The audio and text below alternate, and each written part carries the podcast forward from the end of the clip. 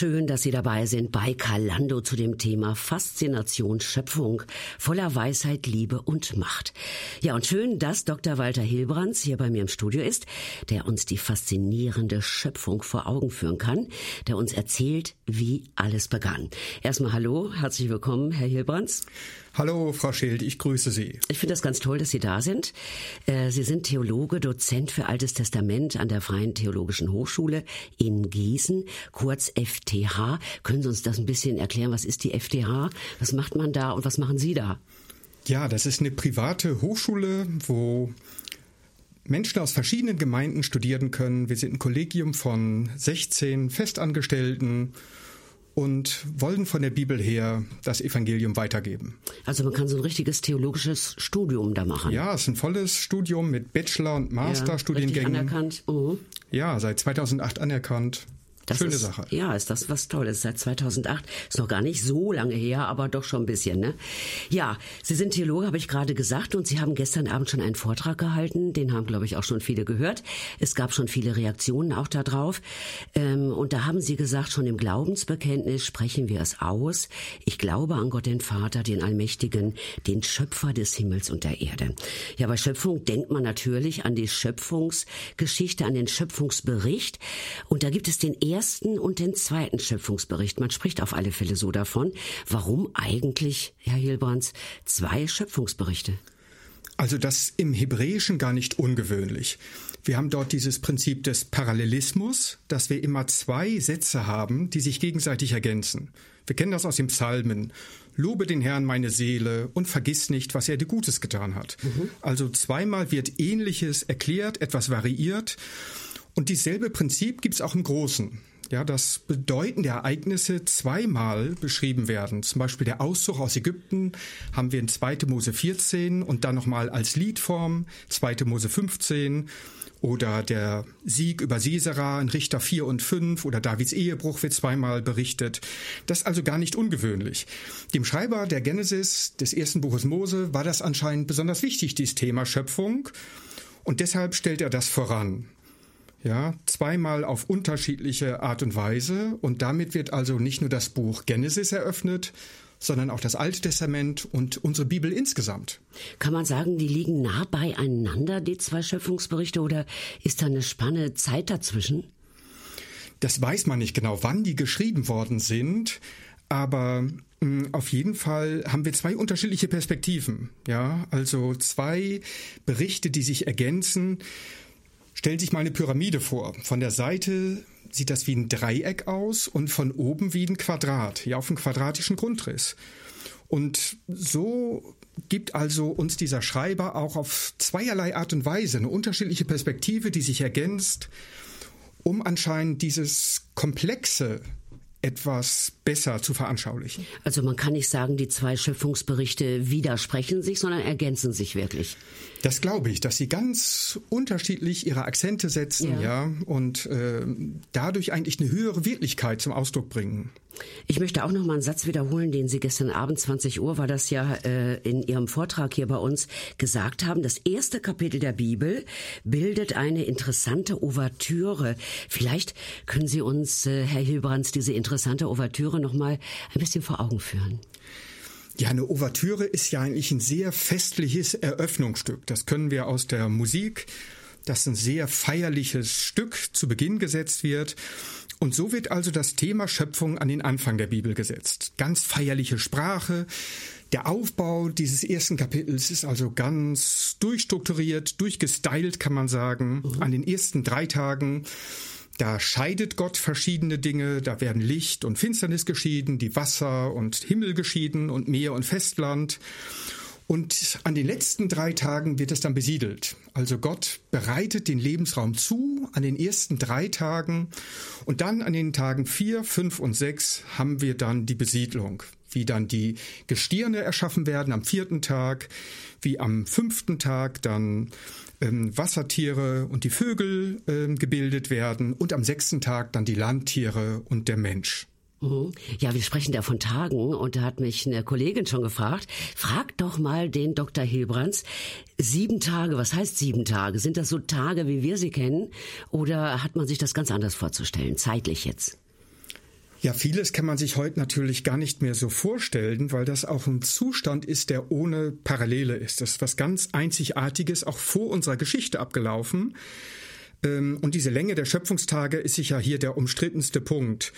Ähm, dennoch würden die meisten Ausleger sagen, dass das Buch Genesis eine fortlaufende Erzählung wiedergeben will, ja, von den Anfängen der Welt bis zur Entstehung des Volkes Israel und dann würden schon diese, wird schon die Zählweise Tag 1, Tag 2, Tag mhm. 3 und auch die Angabe Abend und Morgen dafür sprechen, dass es ganz gewöhnliche Tage sind.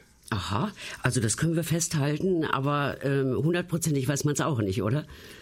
Ja, nicht jeder Ausleger wird einem dabei pflichten, aber die mhm. meisten, auch die wissenschaftlichen Kommentare würden das schon sagen. Eigentlich sind zunächst mal wörtliche, normale Tage gemeint. Und dann heißt es ja auch immer, äh, und Gott sprach, es werde Licht, Gott sprach, es sammle sich das Wasser, Gott sprach, es werde eine Feste, also auf ein Wort hin die Welt erschaffen. Wie hat man sich das eigentlich vorzustellen? Warum ist das Wort so wichtig? Ja, wie das genau gelaufen ist, kann man sich ja kaum vorstellen. Aber mh, mm, der Schreiber macht deutlich, dass das eben alles auf Gottes bloßes Wort hin entstanden ist und gleich perfekt und wunderbar, dass Gott also nicht irgendwie etwas braucht, aus dem er etwas erschafft, sondern dass er aus dem Nichts erschafft. Ja, so allmächtig, dass er, wie die Theologen sagen, ex nihilo, aus dem Nichts das Ganze ins Leben ruft. Und das ist auch ganz anders als in der Umwelt. In der Umwelt haben wir Schöpfungsmythen, zum Beispiel Enuma Elish. Und dort ist es so, dass aus Tiamat, dem Urozean, alles erschaffen wird. Oder dass der Mensch aus irgendwelchen Dämonen, da ist der Kingu, aus dem erschaffen wird, aus dessen Blut. Das ist im biblischen Bericht ganz anders. Gott ist allmächtig, er ist souverän und durch sein Wort ruft er alles ins Leben. Äh, Im Neuen Testament, im Johannesevangelium Kapitel 1, da heißt es ja auch, im Anfang war das Wort und das Wort war bei Gott und Gott war das Wort. Das finde ich auch gar nicht leicht zu verstehen. Gott war das Wort oder im Anfang war das Wort. War im Anfang nicht Gott? Also. Ja, das ist schon ein schwieriger Vers. Und ähm, dieser erste Vers aus dem Johannesevangelium greift tatsächlich diese Sprache vom Schöpfungsbericht etwas auf. Aber jetzt ist nicht mehr die Schöpfung das Thema, sondern Christus. Und im Gegensatz zum Menschen wird er nicht geschaffen. Ja, er ist ewig, er existierte von Anfang an und er wird hier als das ewige Wort Gottes bezeichnet, als der Logos. Und er war in besonders enger Gemeinschaft mit Gott, ja. Deshalb war er bei Gott und dann wird sogar gesagt, er war Gott selbst. Das sind also ganz wichtige Aussagen auch für die Trinität, für die Einheit von Vater und Sohn. Es wird eigentlich erst dann in 1 Vers 14 gelöst, wo es dann heißt, das Wort wurde Fleisch. Ja, dann wissen mhm. wir, Gott wurde in Jesus Mensch. Ja, hört sich auch wieder ein bisschen komisch an. Das Wort wurde Fleisch. Wie kann ein Wort Fleisch werden? Ne? Ist so ein bisschen äh, ein geheimnisvoll, Wunder. ja? Ja, und das feiern wir aber zu Weihnachten, dass Gott Mensch wird. Okay, also das war die Ouvertüre. Ich möchte aber vorher noch mal fragen, wenn Sie diesen Schöpfergott, der diese Welt, wie wir gehört haben, in sieben Tagen geschaffen hat, wenn Sie den beschreiben sollten, ähm, wie würden Sie ihn beschreiben? Ja, wir sollen uns ja kein Bild von Gott machen, so heißt es im zweiten Gebot. Und ich denke, wir müssen auch aufpassen, dass wir uns in unseren eigenen Vorstellungen kein künstliches Bild von Gott schaffen. Gott ist eben nicht nur allmächtig und gewaltig, das betonen ja die einen, dass er der Ferne ist, seine Größe, seine Heiligkeit, so dass man fast Angst vor ihm bekommt. Und andere unterstreichen seine Liebe, seine Zuwendung, ja, seine Nähe. Mhm. Dann ist Gott fast nur noch so, so ein Kumpel. Und gerade das Zueinander dieser beiden Schöpfungsberichte macht eigentlich deutlich, dass beides zusammengehört. Gott ist groß und allmächtig, unerforschlich und absolut souverän auf der anderen Seite eben voller Liebe, ja, voller Zuneigung. Er liebt die Vielfalt, die bunte Schöpfung. Er liebt die bunten Vögel, auch ja. im übertragenen Sinn. ja, das gefällt mir, dieser Satz. Der wird mir garantiert hängen bleiben, denke ich. Ja, wir haben ein bisschen auf die Ouvertüre geschaut. Das ist ja schon was Schönes, was da gezeichnet wird. Was, was Wundervolles, was Wunderhaftes. Was macht das mit Ihnen, wenn Sie so diese Zeilen lesen? Also das finde ich auch immer wieder ganz, ganz beeindruckend. Ja, dann äh, mm, da sind so elementare Wahrheiten, dass man Gott näher kennenlernt, dass man ihn besser versteht, wer er ist, dass man auch den Mitmenschen besser versteht als Geschöpf, der wertvoll ist und sich selbst auch besser begreifen kann. Von daher lohnt das immer wieder, sich diese biblischen Schöpfungstexte auch vor Augen zu halten. Ja, man denkt ja, man kennt die, Schöpfungsberichte auch, ja, aber wenn man doch noch mal draufschaut, ich habe es getan und habe gemerkt, ja, es lohnt sich wirklich da noch mal reinzuschauen auf die ersten Sätze der Bibel auch.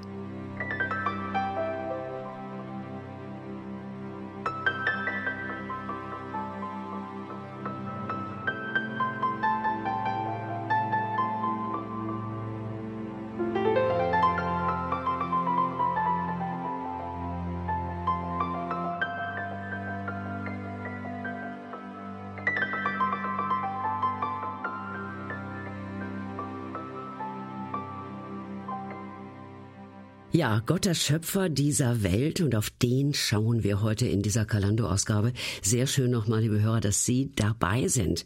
Und sehr schön, dass der Theologe Dr. Walter Hilbrands hier bei mir ist. Ich glaube an Gott, den Vater, den Allmächtigen, den Schöpfer des Himmels und der Erde. So heißt es im Glaubensbekenntnis. Gott, Schöpfer dieser Welt. Und auch die Menschen sind kein Zufallsprodukt.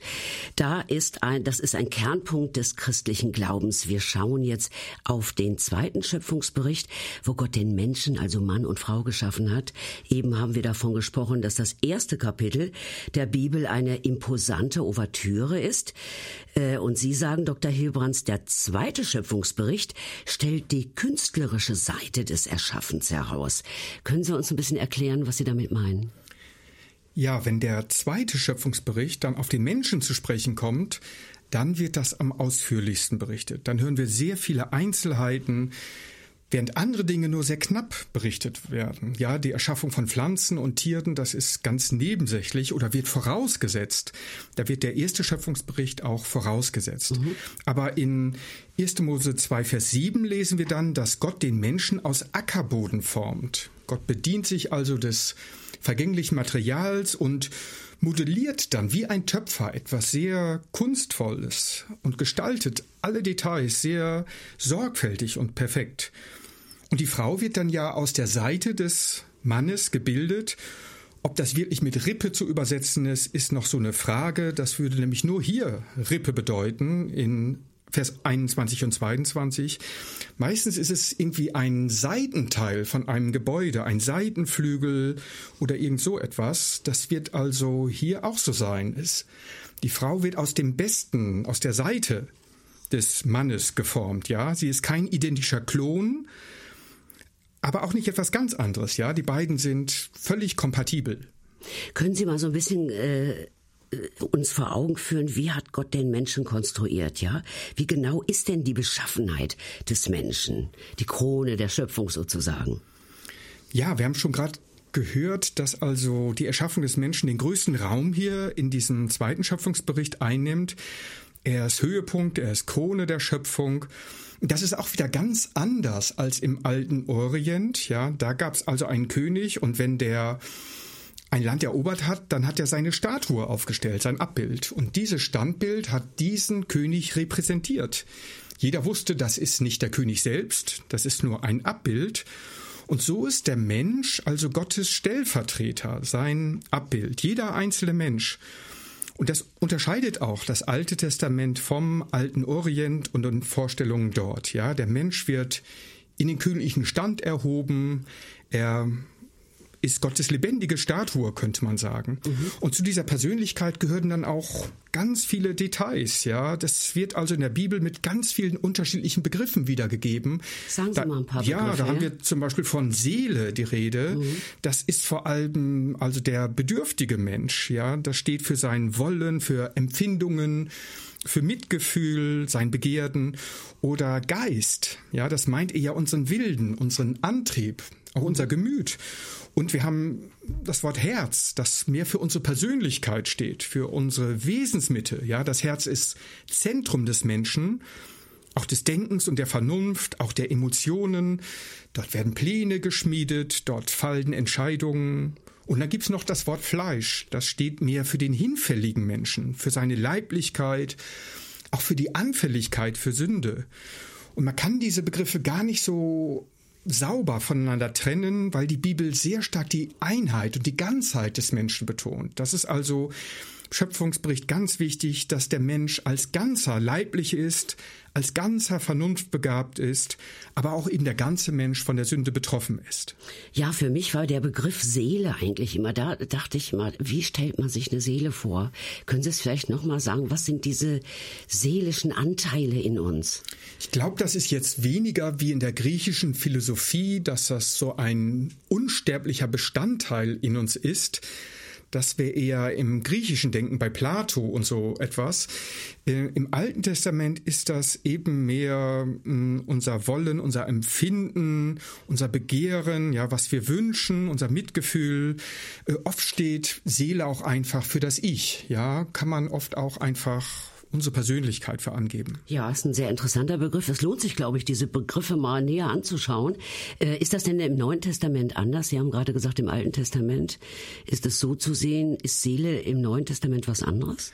Auch dort wird es, glaube ich, so sehen, ja, dass der Mensch aus materiellen, aus immateriellen Bestandteilen äh, besteht und dass aber alles eine Einheit bildet und dass es nicht zu trennen ist, ja, dass der ganze Mensch auch von der Sünde geprägt ist, aber auch der ganze Mensch auf Gott angelegt ist. Sie haben gestern Abend noch gesagt, Mann und Frau sind gleichwertig, haben Sie auch gerade gesagt, gleichrangig und doch verschiedenartig.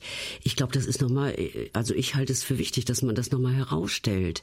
Weil es gibt welche, die sagen, na ja, wenn die Frau aus der Rippe des Mannes und so, dann ist sie doch zweite Wahl oder ähm, das sind so Dinge, die man manchmal auch hört. Was würden Sie da sagen? Ja, ich finde das ganz faszinierend hier in diesen ersten beiden Bibelkapiteln, dass Mann und Frau völlig gleichwertig sind und gleichrangig sind. Und da enthüllt die Bibel auch ein großes Geheimnis, dass nämlich der Mensch ein soziales Wesen ist, dass wir aufeinander angewiesen sind.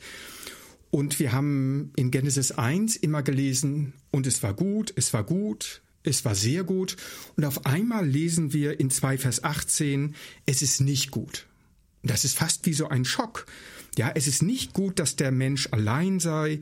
Ich will ihm eine Hilfe machen, die ihm entspricht. Mhm. Und das heißt ja auch, dass der Mann nicht perfekt ist, ja, dass er Ergänzung braucht und dass er hilfsbedürftig ist. Und das Wort Hilfe ist natürlich auch immer wieder missverstanden worden, so im Sinne einer billigen Putzhilfe oder einer Küchenhilfe. Das ist hier mhm. natürlich gar nicht gemeint. Ähm, denn das Wort wird sehr häufig auch von Gott ausgesagt. Woher kommt meine Hilfe? Meine Hilfe kommt vom Herrn, der Himmel und Erde gemacht hat. Psalm 121. Und so sind also Mann und Frau bewusst hier nicht identisch angelegt, das wäre langweilig, sondern auf Ergänzung. Und ich halte das ganz für ganz bemerkenswert, gerade auch in so einem Umfeld, das sehr patriarchal geprägt war. Also der Mensch, ein Kunstwerk ohne Gleichen, hochkomplex angelegt, wir haben es gerade so ein bisschen gehört, auch mit eigenem Willen. Der Mensch ist nach dem Bilde Gottes geschaffen. Sie haben es eben schon ein ganz klein bisschen angetickt. Was heißt das denn genau, Gottes Ebenbildlichkeit des Menschen? Das ist auch so ein Begriff, den gebraucht man oft. Äh, Sie können ihn füllen. Ja, da hat man sehr viel spekuliert, was Gottes Ebenbildlichkeit bedeutet. Ja, sieht Gott aus wie wir oder sehen wir aus wie Gott? Wohl kaum, aber was ist dann damit gemeint? Ist das unser Denkvermögen, unsere Vernunft, äh, das, was uns über die Tiere erhebt? Ist es unser Sprachvermögen, der aufrechte Gang? Es gibt da unendlich viel Vorschläge. Mhm. Ähm, von Vorschläge ist gut. Ja, ja. von, von 1. Mose 1,28 äh, ist es eigentlich deutlich von dem unmittelbaren Zusammenhang. Es geht um den Auftrag zu herrschen. Ja, Bild Gottes meint also, der Mensch ist Vertreter Gottes hier auf Erden. Jetzt darf der Mensch die Erde verwalten. Jetzt darf er herrschen, so wie Gott herrscht. Er darf jetzt auch kreativ sein, schöpferisch tätig sein. Ja, so wie Gott kreativ und schöpferisch tätig war. Und in diesem Sinne ist der Mensch Ebenbild und Krone der Schöpfung. Gott überträgt dem Menschen königliche Aufgaben. Ja, dass der Mensch auch schöpferisch sein soll. Ich glaube, das ist wirklich in uns angelegt. Ne? Da könnte mancher vielleicht mal überlegen, bin ich eigentlich schöpferisch unterwegs oder tätig? Was könnte das sein im, im ganz praktischen Leben? Ja, ich denke, dass wir der Kreativität auch viel Freiraum geben dürfen, ja, dass Gott uns nicht 0815 alle gleich geschaffen hat und dass wir das auch akzeptieren, wenn andere anders geschaffen sind. Das ist also ganz fantastisch, dass wir diese bunte Schöpfung haben, diese Vielfalt in der Schöpfung. Und dann heißt es ja auch, der Mensch ist die Krone der Schöpfung. Ähm ist der Mensch eigentlich auch noch nach dem Sündenfall die Krone der Schöpfung? Ja, wir wissen, dass sich durch den Sündenfall sehr vieles geändert hat. Der Mensch beutet die Erde aus, er missbraucht die Erde. Auch dieses Wort macht euch die Erde untertan ist immer wieder missverstanden worden. Aber es geht gar nicht um ein Ausplündern der Erde, um einen Imperialismus, sondern wir sollen so herrschen, wie Gott auch herrscht, in Liebe und Weisheit. Das ist die Maßgabe. Und der Mensch ist auch nach dem Sündenfall immer noch Bild Gottes, aber eben doch gebrochen. In 1. Mose 9, Vers 6 heißt es zum Beispiel, Gott hat den Menschen zu seinem Bild gemacht. Ja, auch dort noch nach der Sintflut. Und im Psalm 8 wird der Mensch als Krone der Schöpfung beschrieben. Also dort heißt es, du hast ihn wenig niedriger gemacht als Gott. Du hast ihn zum Herrn gemacht über alle deine Werke. Alles hast unter seine Füße getan. Und doch lesen wir in vielen Psalmen davon, dass der Mensch gefallen ist, dass der Mensch sündig ist und dass diese Beziehung zu Gott und auch die Beziehung zwischen den Menschen zerbrochen ist. Also wir sehen beides. Es gibt viele gute Ansätze, aber doch ist alles korrumpiert. Das Fazit wäre aber, ich bin immer noch die Krone der Schöpfung, aber es hat Risse bekommen. Kann man das so sagen? Ja, das kann man durchaus sagen. Ja, wir sehen also sehr gemischtes Bild. Es gibt viel Mitmenschliches, Soziales, viele gute Ansätze. Und auf der anderen Seite sehen wir, dass doch vieles kaputt gemacht wird und dass der Mensch im wahrsten Sinne des Wortes über Leichen geht. Krone der Schöpfung. Ähm, ich finde das trotzdem, dass man das nicht so nüchtern wahrnehmen kann. Also das ist ja irgendwie schon eine ganz besondere Auszeichnung, die auch irgendwie bleibt. Ja, wir sind Kinder Gottes. Gott äh, ist unser Ansprechpartner. Er hat uns einen Auftrag gegeben und, und, und.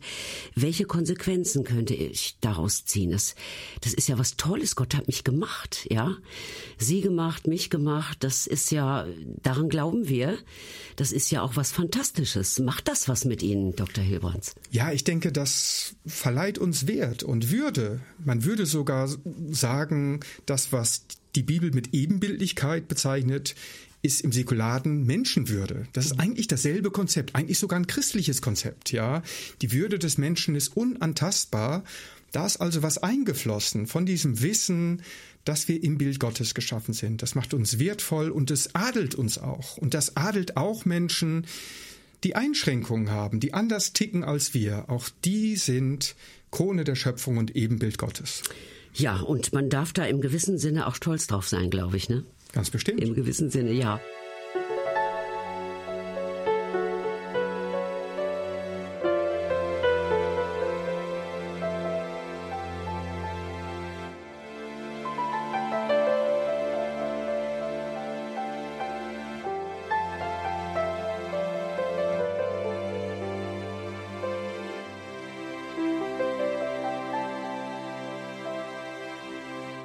Ja, wir haben viele Mails bekommen. Ganz, ganz herzlichen Dank an dieser Stelle hier schon dafür. Finde ich ganz, ganz prima. Luise Schecker zum Beispiel hat uns geschrieben, ich bin sehr dankbar für unsere Schöpfung. Aber was kann ich als Einzelner schon tun, um die Schöpfung zu schützen? Genau die Frage, da gehen wir in der zweiten Stunde ein bisschen drauf ein. Frau Schecker, bleiben Sie also bei uns, bleiben Sie dran. Ja, die Erde ist schön. Ich habe es am Anfang schon gesagt, sie trägt Gottes Handschrift. Das ist ein wunderbarer Satz. Und mit diesem Satz habe ich die Kalando-Ausgabe begonnen und ich füge noch hinzu, wir haben es gerade gehört, die Erde ist schön, der Mensch ist auch schön, er trägt ebenfalls Gottes Handschrift. Christen glauben genau das. Nun gehen wir hier gerade in unserem Gespräch, ähm, Herr Hilbrands, davon ganz selbstverständlich aus, dass Gott der Schöpfer dieser Welt ist, dass er den Menschen erdacht und gemacht hat, dass er uns gigantisch ausgestattet hat, hochkomplexes, ein wunderbares Gebilde. Andere glauben vielleicht eher an eine, ja, ich weiß nicht genau, wie ich es nennen soll, kreative Materie. Da sei die Frage erlaubt, kann einfach aus spröder Materie etwas entstehen. Herr Hilbrands, Glaube und Naturwissenschaft.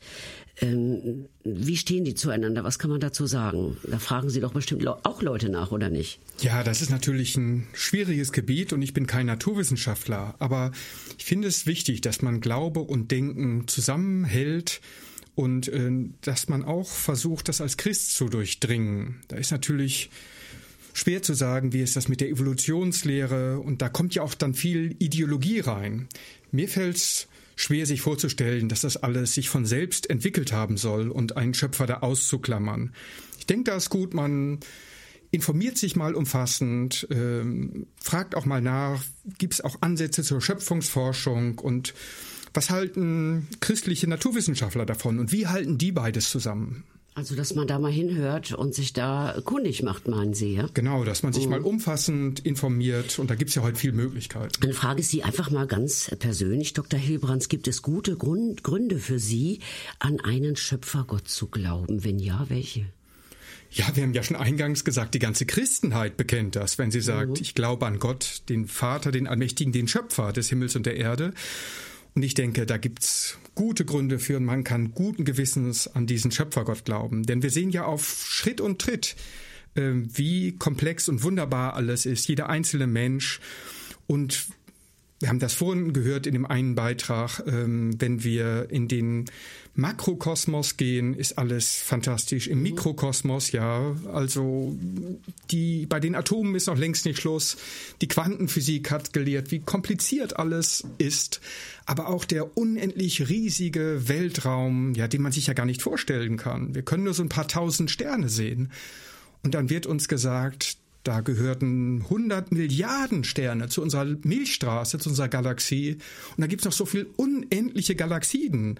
Eine Billion, sagt man. Also das sind alles Dimensionen, die übersteigen unsere Vorstellungskraft.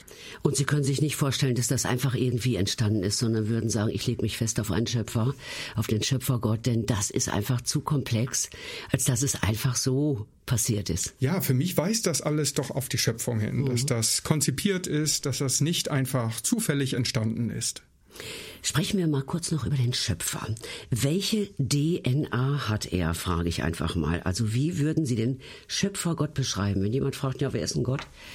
Ähm, wer ist der Schöpfer Gott? Was, was ist das für einer? Wie würden Sie den beschreiben? Ja, wir haben schon anhand der beiden Schöpfungsberichte gesehen, dass man das gar nicht so auf einen einfachen Nenner bringen kann, sondern dass uns da schon sehr komplexes Bild von Gott auch mit verschiedenen Eigenschaften beschrieben wird. Das sind ganz verschiedene Aspekte und ähm, so entdecken wir auch immer mehr von Gott. Wenn wir uns also mit diesen Schöpfungstexten befassen, kommen wir aus dem Staunen nicht mehr heraus. Äh, er ist genial, er ist im wahren Sinne des Wortes kreativ, ja. Das ganze Weltall ist ihm nicht zu groß und der Mikrokosmos ist ihm nicht zu klein. Und ähm, er kennt uns deshalb auch durch und durch als unser Schöpfer. Ja? Er weiß am besten, was wir brauchen, er weiß, was uns fehlt. Das finde ich auch für das Gebet sehr ermutigend, ja, dass er uns kennt und weiß, wie wir ticken. Können Sie mal noch ein bisschen deutlicher sagen, welche Eigenschaften hat Gott? Also wie begegnet er Menschen? Teilt er sich mit? Ja, Gott teilt sich mit. Das ist ja auch das Wunderbare im christlichen Glauben, dass wir einen Gott haben, der sich mitteilt, der sich offenbart, wie die Theologen das nennen, ja, der seinen Willen nicht verborgen hält. Das finde ich also ganz fantastisch, dass Gott einerseits unerforschlich ist und souverän bleibt, aber auf der anderen Seite dieses Wunder, dass er kommuniziert, dass er uns mitteilt, was er möchte, dass er seinen Plan hat mit uns, ja. Und die ganze Bibel ist ja so ein Liebesbeweis Gottes, wo wir davon lesen, wer wir sind und was wir zum Leben und zum Sterben brauchen. Und da ist sicher Jesus das letzte Wort, wo Gott das unüberhörbar macht, äh, was er möchte von uns. Ja, ich denke, dass mit der Ansprache, dass Gott äh, ein Gegenüber eigentlich von uns ist, ja, das ist schon ein ganz, ganz wichtiger Punkt auch.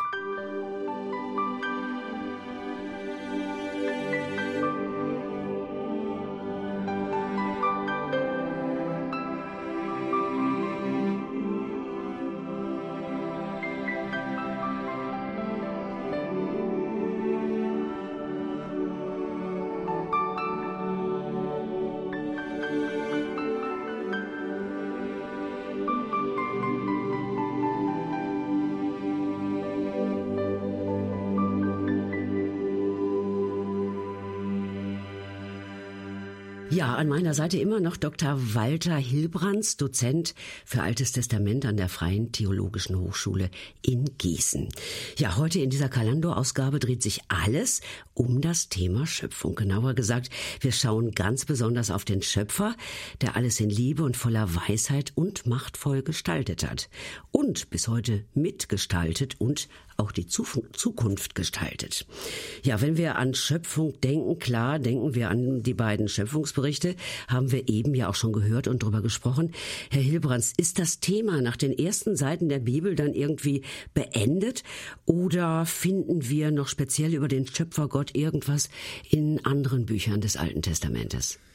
Es ist schon auffallend, dass reine Schöpfungstexte nach den ersten beiden Kapitel der Bibel nicht mehr anzutreffen sind, sondern hm, dass wir dann das Thema Schöpfung vielfältig in Verbindung mit anderen Themen haben, ja, in den Psalmen und so weiter. Aber ähm, so reine Texte, wo nur das Thema ist, das gibt's also nur in den ersten beiden. Und das wird dann offensichtlich als bekannt vorausgesetzt. Ja, die anderen Texte bauten auf diesen Schöpfungsberichten auf. Wenn man zum Beispiel in die Psalmen guckt, das finde ich sehr, sehr spannend. Da denkt man, das kann doch nur einer geschrieben haben, der weiß, es gibt einen Schöpfergott, ja. Ähm, Psalm 104 zum Beispiel, lobe den Herrn meine Seele. Herr, mein Gott, wie groß bist du. Du bist mit Hoheit und Pracht gekleidet. Du hüllst dich in Licht wie in ein Kleid. Du spannst den Himmel aus wie ein Zelt. Ich meine, das macht doch deutlich, da hat einer kapiert, es gibt einen Schöpfergott und malt das auch noch wunderbar aus, oder? Ja, da gibt's ganz, ganz viele Psalmen, wo das Thema Schöpfung anklingt. Wir haben auch vorhin schon mal Psalm 8 angesprochen, wo auch der Mensch wieder als Krone der Schöpfung präsentiert wird. Andere Psalmen haben einen ganz anderen Akzent. Da gibt's Psalmen, die dann zum Beispiel unterstreichen, dass das Thema Schöpfung weiterläuft, mhm. dass also Gott auch seine Schöpfung erhält. Ja, da ist zum Beispiel auch dieser Psalm 104, der das so zum Ausdruck bringt, oder Psalm 124, wenn Gott sich zurückzieht, dann zieht das Chaos ein. Oder wir haben Psalm 51, da wird gesagt, dass Gott uns auch erneuern kann, ja, dass er auch diese Kraft hat, uns ein neues Herz zu schaffen. Das ist ja auch ein schöpferischer Akt, dass er uns umgestalten kann. Auch nochmal ein ganz neuer Aspekt. So gibt es also ganz viele neue Aspekte auch in den Psalmen zu entdecken. Also ähm, wir entdecken auch den Schöpfer Gott, so haben Sie es gestern Abend gesagt, zum Beispiel in der Urgeschichte. Sagen Sie noch mal kurz, was Sie mit Urgeschichte meinen. Ja, und was lesen wir dort über den Schöpfer? Ja, die Theologen bezeichnen also die ersten elf Kapitel der Bibel als Urgeschichte weil dort ganz Wesentliches ausgesagt wird, was also vor der üblichen Geschichte dann passiert ist, ähm, wie die Welt entstanden ist, Sündenfall, die Sinnflut, Turmbau zu Babel, diese Dinge sind dann die wesentlichen äh, Berichte in der Urgeschichte. Und da hören wir ja gleich nach der Schöpfung, dass dann der Bruch kommt, ja, dass die Sünde diese Gottesbeziehung zerbricht mm, und da ist dann auch von der Sinnflut die Rede, die die Menschheit fast auszurotten droht, aber dass Gott dann doch weiter zu seiner Schöpfung hält, dass es diesen Bund mit Noah gibt und diesen schönen Regenbogen, mhm. der dann eben das Zeichen für dieses Neue ist und dass dann auch in diesem Wechsel in der Natur sich auch Gottes Beständigkeit zeigt. Übrigens ist ja dieser Regenbogen nicht für uns zunächst ein Zeichen, sondern eigentlich ein Zeichen für Gott. Es heißt da im Text, wenn ich den Regenbogen ansehe, wenn ich den Bogen sehe, dann werde ich an meinen Bund denken. Also Gott erinnert sich dann an das, was er gesagt hat. Das finde ich übrigens ganz toll. Wenn ich mal einen sehe, dann, dann denke ich wirklich ganz ursprünglich an Gott. Also denke ich, er hat so einen Bogen geschlagen zu uns mit dem Regenbogen, ja? Ja, das ist ein wunderbares Bild. Mhm, finde ich auch ganz fantastisch. Wo finden wir noch was im Alten Testament, äh, wo ein Mensch irgendwie den Schöpfergott beschreibt? Ja, wir waren gerade schon bei den Psalmen, da könnte man noch weitermachen. Da ja, ist Psalm 139 ja. sicher so ein ganz bekannter Psalm, ähm, wo entfaltet wird, wie einzigartig, wie wunderbar Gott jeden einzelnen Menschen geschaffen hat. Ja, es hat für David allerdings auch ein bisschen bedrohlichen Aspekt. Ja, er kann Gott gar nicht entkommen, ihm gar nicht entfliehen. Jeder Fluchtversuch würde scheitern, weil es keinen Bereich gibt, wo Gott nicht hinkommt. Oder wir lesen im Psalm 19, ja, die Himmel erzählen die Ehre Gottes. Mhm. Also die ganze Schöpfung ist eigentlich erfüllt von Gottes Herrlichkeit. Alles spiegelt etwas wider von Gottes Wundern. Und der Psalm 19 entfaltet das weiter, dass Gott sich auf dreierlei Weise zeigt, sich offenbart, einmal in der Schöpfung, dann in seinem Wort und schließlich auch in uns persönlich, ja, dass also Sünde zum Beispiel aufgedeckt wird, dass das Gewissen schlägt und dergleichen Dinge. Also in drei Bereichen offenbart Gott sich. Ja, gibt es in den Psalmen sonst noch Beispiele?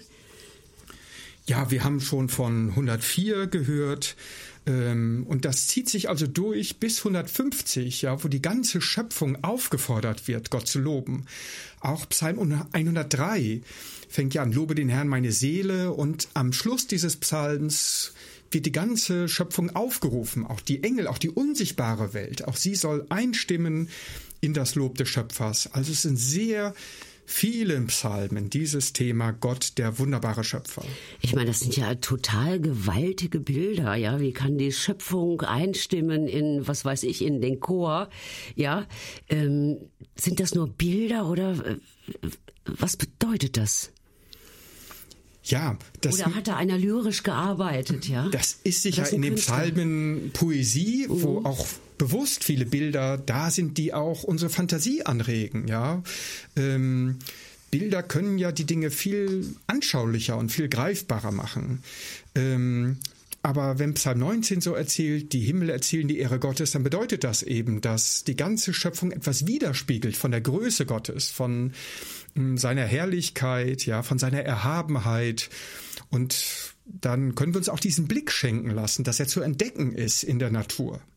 Ich denke gerade die Psalmen, die können einem wirklich helfen, dass man äh, ja, weil da hat ein Mensch so aus dem Innersten herausgesprochen, was er empfunden, erlebt hat, was er für wahr hält. Ja, das ist schon toll ausgedrückt. Da kann man wirklich auch mit einstimmen. Ich lese die Psalmen ganz besonders gerne.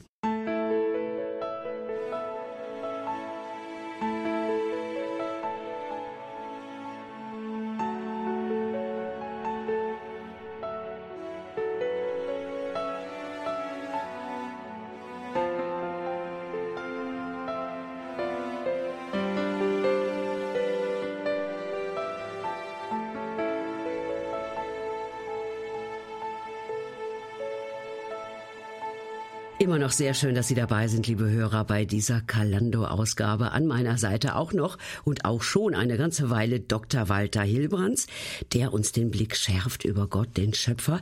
Denn diese Welt, wir haben es gesagt, diese Welt ist Gottes Welt. Der Planet, der uns trägt, ist Gottes wunderbare Schöpfung. Und hier macht er Geschichte mit seinen Menschen. Und eine ganz besondere Geschichte, die fasziniert mich persönlich immer wieder, das ist die Geschichte von Hiob.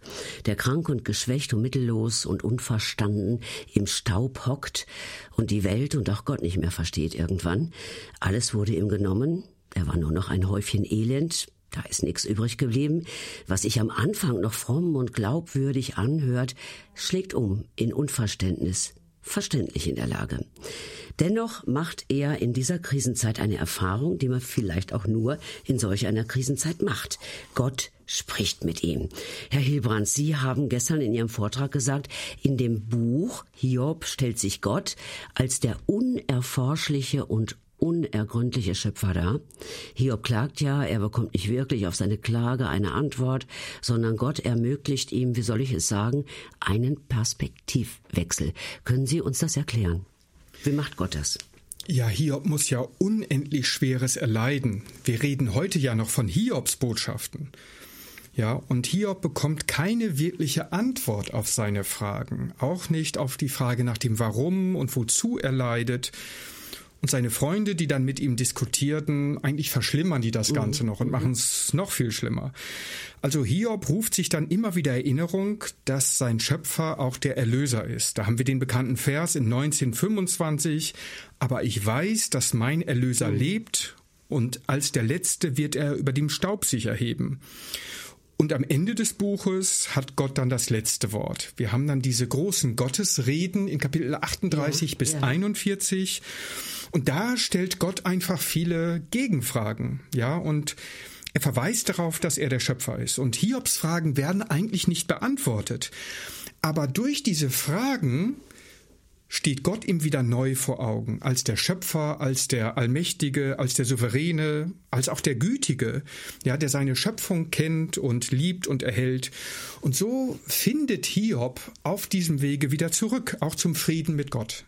Ja, das möchte ich mal auf eine ganz menschliche Ebene rücken und sagen, ja, vielleicht sind viele Menschen auch in Not, durch Krankheit oder andere Dinge, bei Hiobs war, war es ja auch eine Krankheit, ähm, und, und, und wollen von Gott oder wünschen sich von Gott eine Antwort. Eine bestimmte Antwort. Er soll reden, er soll was sagen und kommt manchmal auch nicht mit Antworten daher. Das, das auszuhalten und da zu begreifen, ja, er ist unerforschlich. Ich, ich glaube an einen Gott, den man nicht greifen kann, ja? Ja, und man muss sicher auch lernen, mit offenen Fragen zu leben. Ich hätte auch gerne Antworten auf viele Warum-Fragen. Aber letztlich bleibt vieles ungeklärt. Und da ist gut, dass wir Hiob als großes Vorbild haben, ja, mhm. der uns dieses Vertrauen zeigt, dann auch an Gott festzuhalten, wenn man nicht immer Antworten auf alle Fragen bekommt. Okay, das lassen wir so stehen.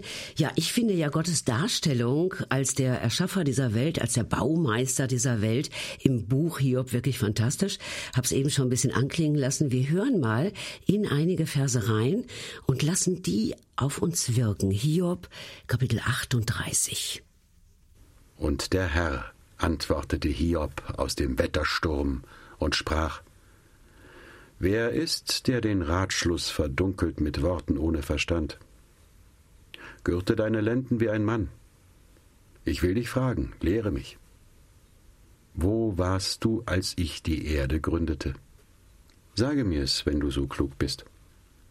Weißt du, wer ihr das Maß gesetzt hat oder wer über sie die Richtschnur gezogen hat? Worauf sind ihre Pfeiler eingesenkt? Oder wer hat ihren Eckstein gelegt, als mich die Morgensterne miteinander lobten und jauchzten alle Gottessöhne? Wer hat das Meer mit Toren verschlossen, als es herausbrach wie aus dem Mutterschoß, als ich's mit Wolken kleidete und den Dunkel einwickelte wie in Windeln, als ich in seine Grenze bestimmte mit meinem Damm und setzte ihm Riegel und Tore und sprach, bis hierher sollst du kommen und nicht weiter, hier sollen sich legen deine stolzen Wellen hast du zu deiner Zeit dem Morgen geboten und der Morgenröte ihren Ort gezeigt, damit sie die Ecken der Erde fasste und die Gottlosen herausgeschüttelt würden. Sie wandelt sich wie Ton unter dem Siegel und färbt sich bunt wie ein Kleid. Und den Gottlosen wird ihr Licht genommen und der erhobene Arm zerbrochen werden. Bist du zu den Quellen des Meeres gekommen und auf dem Grund der Tiefe gewandelt? Haben sich dir des Todes Tore je aufgetan? Oder hast du gesehen die Tore der Finsternis? Hast du erkannt, wie breit die Erde ist? Sage an, weißt du das alles? Welches ist der Weg dahin, wo das Licht wohnt? Und welches ist die Stätte der Finsternis, dass du sie zu ihrem Gebiet bringen könntest und kennen die Pfade zu ihrem Hause? Du weißt es ja, denn zu der Zeit wurdest du geboren und deine Tage sind sehr viel. Bist du gewesen, wo der Schnee herkommt? Oder hast du gesehen, wo der Hagel herkommt, die ich verwahrt habe für die Zeit der Trübsal und für den Tag des Streites und Krieges? Welches ist der Weg dahin, wo das Licht sich teilt und der Ostwind hinfährt über die Erde? Wer hat dem Platzregen seine Bahn gebrochen und den Weg dem Blitz und Donner, dass es regnet aufs Land, wo niemand ist, in der Wüste, wo kein Mensch ist, damit Einöde und Wildnis gesättigt werden und das Gras wächst? Wer ist des Regens Vater? Also ich bin immer wieder fasziniert, wie Gott da im Detail erzählt, wie alles in der Natur entstanden ist und wer darüber wacht und wer hat das alles gemacht. Ja, Gott hat das alles gemacht. Wie geht's Ihnen mit dem Text, äh, Herr Hilbrands? Ja, manchmal wird man ja sich wünschen, dass Gott sich in großen Wundern zeigt und sich so ganz klar offenbart, aber bei Hiob lernen wir dann, dass Gott auch im Alltäglichen erfahrbar ist, ja, dass er seine Schöpfung ordnet und erhält und dass ich Teil dieses großen Plans bin, auch wenn ich eben nicht alles durchschaue. Ja, ich kann Gott nicht hinter die Karten schauen und vieles bleibt unergründlich und das ist gerade bei Hiob das große Thema. Wir erkennen mhm. Gottes Schöpfermacht in der Natur und so weiter, aber eben können nicht alle Geheimnissen auf den Grund gehen. Ich muss sagen, an dieser Stelle finde ich persönlich es schön, dass Gott nicht antwortet äh, auf die Fragen vom Hiob, sondern sich darstellt. Ja, also du, wer bist du, wer bin ich, ja? Und ich glaube, er macht ihm deutlich, hör mal, ich habe alles in der Hand, ja? Ich habe alles gemacht, ich habe dich in der Hand, ich habe die Situation in der Hand. Eigentlich ist das ja auch so eine Stelle, wo der, wie soll ich sagen, der Hiob auch ein bisschen ohnmächtig wird und, und kapituliert vor dieser Größe Gottes, die sich darstellt. Ja, er nimmt ja nachher auch wieder zurück, dass er seinen Mund ein bisschen voll genommen hat. Mhm. Ja, dass er meinte, alles besser zu wissen. Und er hat ja auch geklagt und Gott angeklagt. Und da sagt er nachher, ich verwerfe mein Geschwätz in Staub und ähm, nimmt es wieder zurück. Aber diese neue Sicht von Gott, die hilft ihm dann tatsächlich zu diesem Perspektivwechsel, ja, dass er nicht nur auf sich selbst fixiert ist, auf sein Leiden, auf seine Krankheit und so weiter, sondern diese Sicht wieder auf Gott, den Allmächtigen, den Schöpfergott, das ist der Schlüssel auch für eine neue Perspektive. Ja, und vielleicht hilft uns das auch im Alltag mal so ein Perspektivwechsel, wenn man immer nur auf sich schaut, dass man mal den Blick in die Weite äh, fahren lässt und mal was anderes wahrnimmt und Gott entdeckt. Gerade jetzt draußen auch in der Natur vielleicht, das kann auch heilen und helfen. Ja, und dann heißt es, das wollen wir jetzt nicht äh, unterschlagen, Hiobs letzte Antwort. Und das sind so großartige Verse, finde ich auch wieder. Die hören wir uns jetzt auch nochmal an und lassen sie wirklich in uns klingen. Und danach gibt's ein bisschen Musik. Und Hiob antwortete dem Herrn und sprach, ich erkenne, dass du alles vermagst und nichts, das du dir vorgenommen, ist dir zu schwer. Wer ist der, der den Ratschluss verhüllt mit Worten ohne Verstand? Darum habe ich unweise geredet, was mir zu hoch ist und ich nicht verstehe. So höre nun, lass mich reden, ich will dich fragen, lehre mich. Ich hatte von dir nur vom Hörensagen vernommen, aber nun hat mein Auge dich gesehen. Darum spreche ich mich schuldig und tue Buße in Staub und Asche.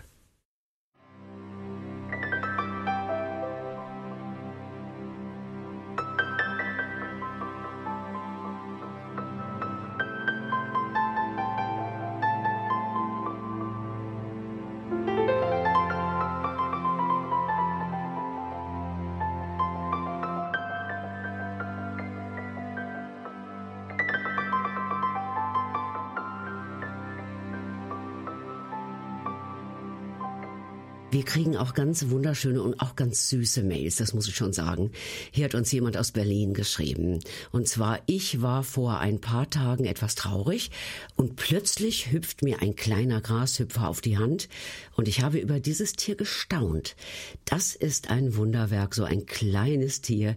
Gott ist überall zu sehen. Da kann ich Ihnen beipflichten, Frau Salow. Dankeschön, dass Sie uns das geschrieben haben. Finde ich richtig toll.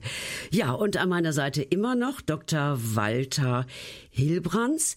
Ja, wir schauen auf die Schöpfungsgeschichte. Wir haben ins Alte Testament hineingeschaut. Und jetzt machen wir mal einen Sprung. Wir gucken mal ins Neue Testament. Finden wir da auch etwas über die Schöpfung? Hätten Sie da Beispiele für uns? Ja, das Neue Testament setzt die Ereignisse aus der Schöpfung, Paradiesgeschichte und so weiter als bekannt voraus. Da lesen wir an verschiedenen Stellen vom Sechstagewerk, von Adam und Eva, vom Sündenfall, von Noah und so weiter, von der Stiftung der Ehe, vom Scheidungsverbot, von der Schöpfungsordnung, vom Sabbatgebot. Auf all das wird Bezug genommen mhm. im Neuen Testament und ähm, hat dann oft aber noch einen neuen Aspekt. Also gerade jetzt das Thema Sabbat wird aufgegriffen aber er steht dann bei Jesus im Zeichen der Barmherzigkeit. Und in Hebräer 4 wird der Sabbat dann ein Bild auch für die ewige Ruhe, für die ewige Sabbatruhe.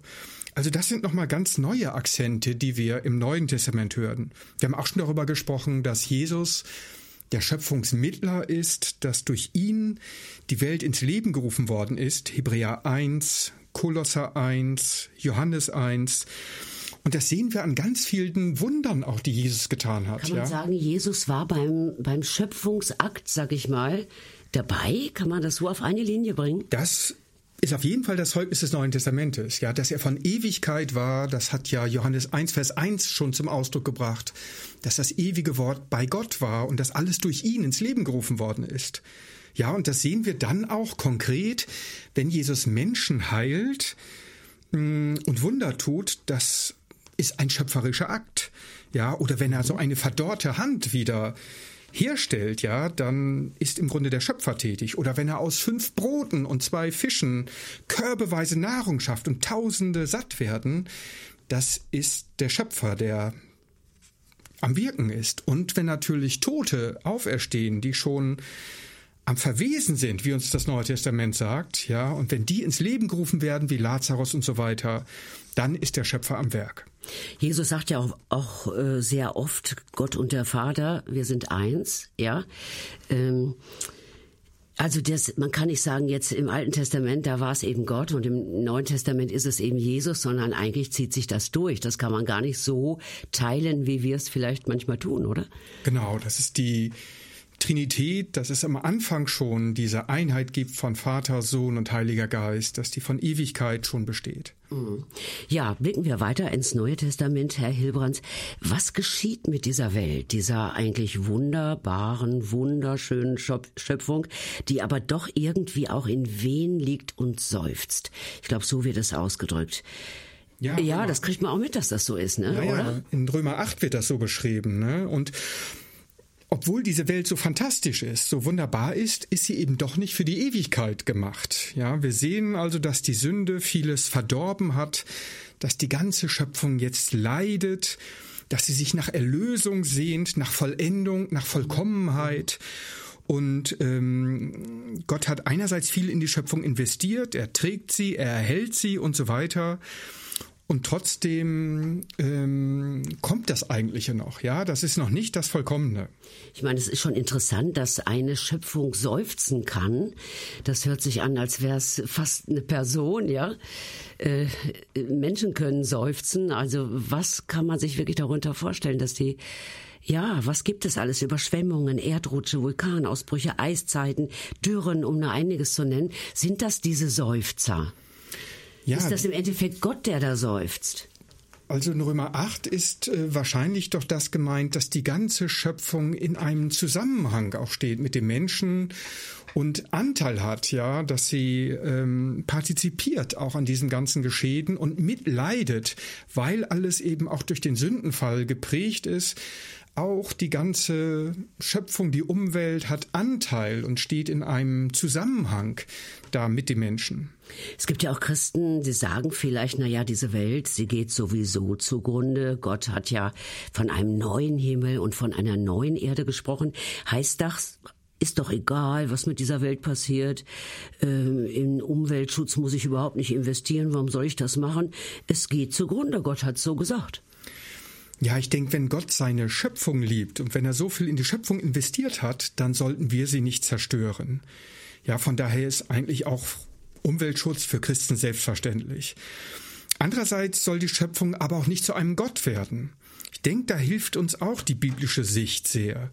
Ja, die Schöpfung ist Gott gegenübergestellt, sie ist ein Objekt, aber sie soll auch nicht Gegenstand der Verehrung werden. Ja, wir sollen den Schöpfer anbeten, aber nicht die Schöpfung. Das macht die Bibel sehr deutlich und führt da einen, fährt da einen gesunden Mittelweg. Ja, wir sollen uns für die Schöpfung einsetzen, aber nicht die Natur vergöttern. Mhm. Also das ist nochmal ein ganz wichtiger Gedanke. Es geht, es geht um, um, um den Schöpfer, um, ja, um Gott. Das ist, das ist es eigentlich. Ja, er steht zentral. Ja, er steht zentral. Das würde uns das nochmal so merken. Ja, wir sollen nicht nur die Erde staunen beobachten, sondern wir wollen, sollen sie wirklich bebauen und, und nutzen. Können Sie mal ganz praktisch sagen, was kann, wir hatten ja eben auch so eine Frage, was kann der Einzelne schon tun? Das hat Frau Luise Schecker uns geschrieben, diese Frage, was kann der Einzelne schon tun, um die Schöpfung zu schützen? Ja, ich denke, wenn Gott unser Vorbild ist, dann können wir die Erde nicht ausbeuten und zerstören. Das passt einfach nicht zusammen. Landwirtschaft, Forstwirtschaft, all diese Bereiche, das hat sicher seinen Stellenwert. Aber es gibt dann auch Grenzen, die überschritten werden können. Das spüren wir, denke ich, alle. Und die Maßlosigkeit des Menschen führt dann oft dazu, dass wir unsere eigenen Grundlagen gefährden. Und ich denke, da ist also ökologische Energieerzeugung so eine Möglichkeit, tatsächlich die Schöpfung und unsere Ressourcen zu bewahren. Und ich denke, da kann jeder auch einen Beitrag dazu tun. Ja, als Verbraucher können wir selbst entscheiden, was wir einkaufen wollen und was nicht. Mhm. Ich denke, die die schöne Schöpfung zu erhalten, das fängt ja schon damit an, dass wir unseren Müll nicht einfach in der Natur zurücklassen oder dass wir nichts aus dem Autofenster werfen. Ja, finde ich auch. Und man fängt ja auch in den Großstädten schon an, mittendrin Gärten anzulegen, ja, wo sich Menschen zusammentun. Fördert zum einen die Gemeinschaft, zum anderen werden da Kartoffeln und Kräuter und wer weiß was. Das finde ich eigentlich auch eine ganz tolle Idee, sowas zu machen. Ähm, was gäbe es noch, was der Einzelne tun kann? Ja, um die Schöpfung zu bewahren, um sie nicht zugrunde gehen zu lassen. Ich denke zum Beispiel an die ganze Abholzung in, wo ist das Brasilien, ja, äh, wo die Bäume gefällt werden ohne Ende. Das können wir natürlich nicht groß beeinflussen. Das müsste die Politik machen. Ne? Ja, aber wir können uns auch dafür einsetzen. Wir können schauen, wo kommen die Sachen her wird das fair gehandelt und so weiter. Ich denke, da haben wir viele Möglichkeiten als Verbraucher und es ist gut, dass das heute auch im Bewusstsein ist und immer stärker ins Bewusstsein vieler kommt. Die bedrohte schöne Welt hat aber auch Zukunft. Können Sie mal sagen, wie die aussieht? Können Sie das beschreiben? Ja, es ist wichtig, dass auch in der Zukunft die Schöpfung nicht einfach aufgehoben wird, ja, dass auch die neue Welt Gottes, die er uns verheißt, eine geschaffene Welt ist, aber dann eben eine vollkommene Welt, eine Welt ohne Sünde, ohne Leid, ohne Tod ist. Und die, das Neue Testament beschreibt auch den Auferstehungsleib als etwas Leibliches, als einen Geistleib, ja, er hat eine neue Qualität, aber er ist nicht mehr gebunden an Raum und Zeit. Und das ist ein ganz wichtiger Aspekt, auch den wir im Neuen Testament lesen, zum Beispiel in 1. Korinther 15. Es wird gesät ein natürlicher Leib und wird auferstehen ein geistlicher Leib. Und es gibt einen württembergischen Pietist im 18. Jahrhundert, äh, Oettinger hieß der Friedrich Christoph Oettinger, der hat gesagt, das Ende der Wege Gottes ist Leiblichkeit. Und ich denke, in diesem Punkt hat er die Bibel richtig verstanden.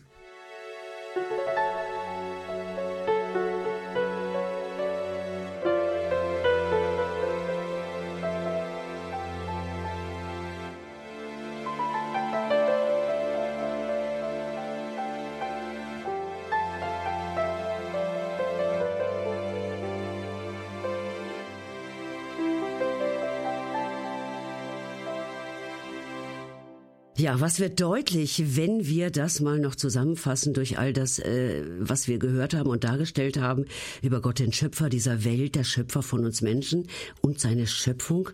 Äh, Herr Hilbrands, zu welcher Erkenntnis kommen Sie? Welches Fazit würden Sie ziehen?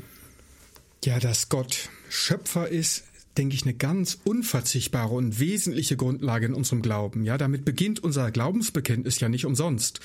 Und das Thema Schöpfung ist eben kein Randthema in der Bibel. Das haben wir auf den ersten Seiten der Bibel und auf den letzten Seiten der Bibel. In Gott findet alles seinen Ursprung, auf ihn läuft alles hinaus, er ist Anfang und Ende. Und durch den Glauben an den Schöpfer steht uns Gottes Allmacht vor Augen. Er hat alles aus dem Nichts erschaffen, er erhält diese Welt auch bis heute, er hat einen Plan für mein Leben, er führt mich zum Ziel, auch wenn ich nicht immer alles verstehe. Ja, Gott entgleitet die Kontrolle nicht. Und durch den Glauben an den Schöpfer stehe ich mit beiden Beinen auf der Erde, ja, weil ich die Schöpfung liebe, liebe ich seine Geschöpfe, ich kann andere annehmen und wertschätzen, auch wenn sie mir vielleicht unsympathisch sind.